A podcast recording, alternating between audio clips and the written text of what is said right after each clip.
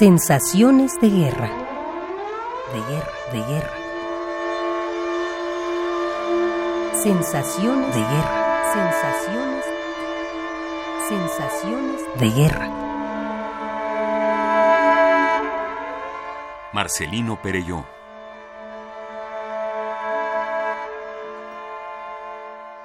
Si nos situamos en el plano de los sentimientos, el dominante sin duda alguna es el de la indignación. Nunca agresión alguna en la historia de la humanidad había sido alevosa a este punto. Cuenta Jacques Sustel, el gran antropólogo francés, en su vida cotidiana de los aztecas, cómo era tradición de la Triple Alianza de Tenochtitlán, Tlacopan y Texcoco el armar a los enemigos en la ciudad que asediaban antes de la batalla. Los embajadores de la Triple Alianza, siguiendo un ritual muy cuidadoso y complejo, llegaban a negociar con los asediados y si no se rendían, entonces les entregaban macanas y escudos para que pudieran defenderse mejor.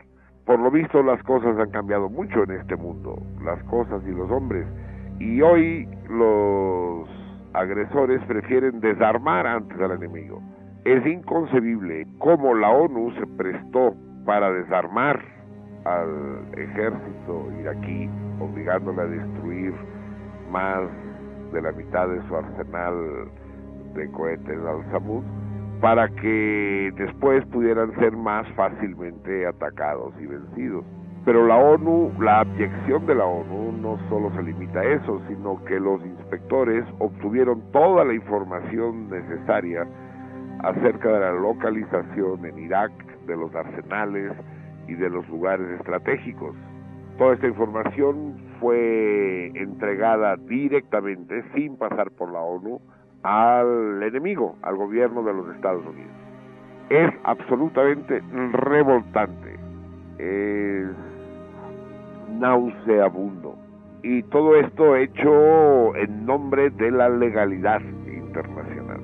Por otro lado, es preciso decir que a lo que nos enfrentamos no es una guerra en sentido estricto.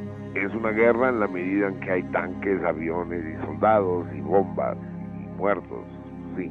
Pero la disparidad de las partes esta alevosía de la que le hablaba antes hace que no lo podamos calificar en, el sentido estricto de un conflicto bélico. Se trata de una agresión. Yo diría más precisamente que se trata de una ejecución. Nuestros vecinos de la margen izquierda del Bravo, tan afectos como son ellos a las ejecuciones, decidieron ejecutar un estado entero, un estado forajido, outlaw, como dicen en sus propias palabras. Y de eso se trata, de una ejecución. En este sentido, es preciso añadir la emoción que todos vivimos al constatar la heroica resistencia del pueblo, del gobierno y del ejército iraquí. Es realmente magnífico. Irak representa en este momento el estandarte de la dignidad humana, de la resistencia de los iraquíes depende en buena medida el futuro del mundo, la sobrevivencia de valores fundamentales que se habían ido construyendo en nuestra civilización desde hace muchos siglos, como son la autodeterminación de los pueblos, el principio de no intervención e incluso cuestiones más basales como la libertad y la justicia. La intervención en Irak entonces no se parece a la intervención en Afganistán o en Somalia o en Panamá o en Granada, que son las últimas que llevaron a cabo. Evidentemente las cosas son muy distintas a las que se produjeron hace 30 años en Vietnam. Irak está solo, Vietnam no lo estaba, después de 12 años de un bloqueo criminal y está solo no solo respecto al concierto de las naciones, sino que no existe como existió entonces un movimiento de izquierda organizado en el mundo que respaldara la lucha de los combatientes vietnamitas.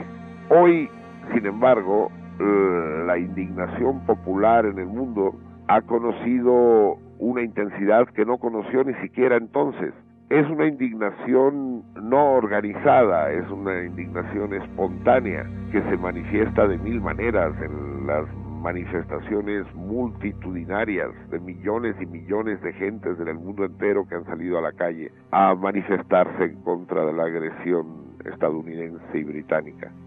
Existe hoy, y esta es la parte luminosa de este episodio negro, un clamor mundial a favor de la justicia, la libertad y la autodeterminación de los pueblos.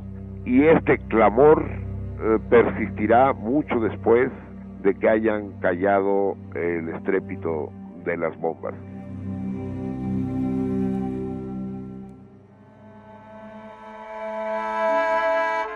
Marcelino Perelló. Sensaciones de guerra. De guerra, de guerra. Sensaciones de guerra. Sensaciones. Sensaciones de guerra.